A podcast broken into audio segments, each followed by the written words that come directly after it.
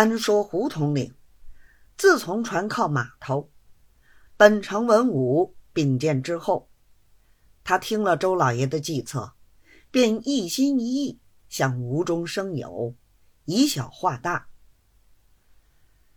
次日一早，排齐队伍，先独自一个坐了绿泥大轿，进城回拜了文武官员。首先替他在城里备了一个公馆。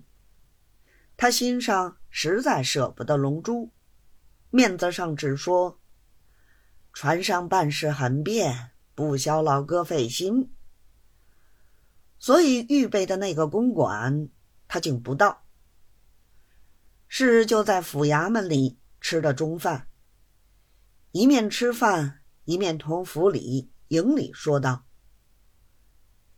据兄弟看来，土匪一定是听见大兵来了，所以一齐逃走。大约总在这四面山坳子里。等到大兵一去，依旧要出来为非作歹。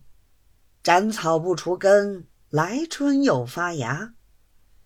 兄弟此来，绝技不能够养庸一患，定要去绝根株。今天晚上就请贵营把人马调齐，驻扎城外。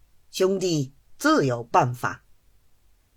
营官诺诺连声，不敢违拗。本府意思还想冒功，遂又禀道：土匪初起的时候，本甚猖獗，后来背府会同营里，同他们打了两仗。都已杀败，四处逃生，现在是一个贼的影子也没有了。大人可以不必过虑。胡统领道：“贵府退贼之功，兄弟亦早有所闻，但兄弟总恐怕不能斩尽杀绝，将来一发而不可收拾。